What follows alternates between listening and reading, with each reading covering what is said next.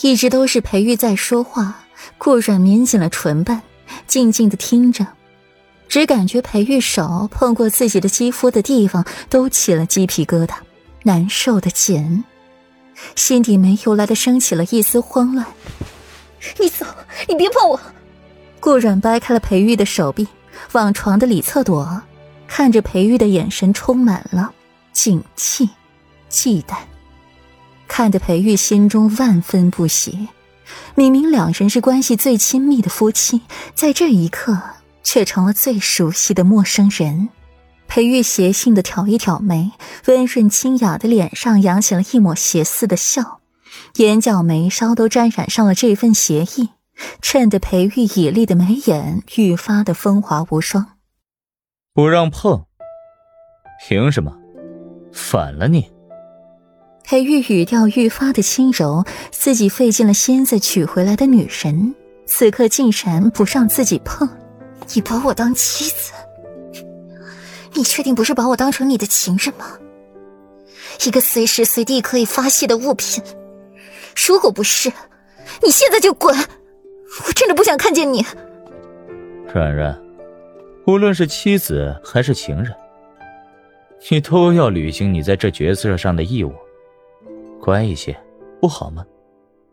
我乔便是心中一阵恶寒，还让你碰，裴玉，你有点脸，滚！你不许碰我！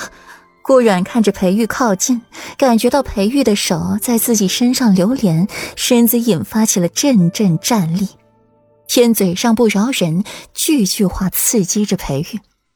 突然，裴玉顿住了动作。脸色霎时阴沉的可怕，仿佛可以滴墨。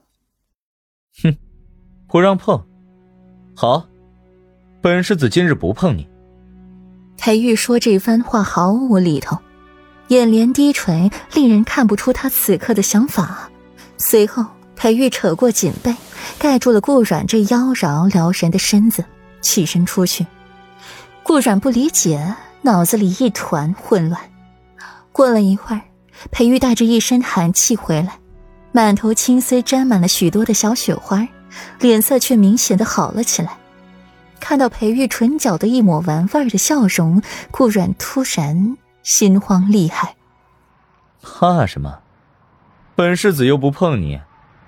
裴玉唇角的笑愈发的肆意，随后顾然脑袋完全放空，什么都听不见，想不到。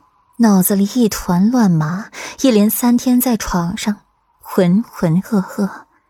从床头拿过了自己解下的绸带，绑住了顾阮在床头不让他动。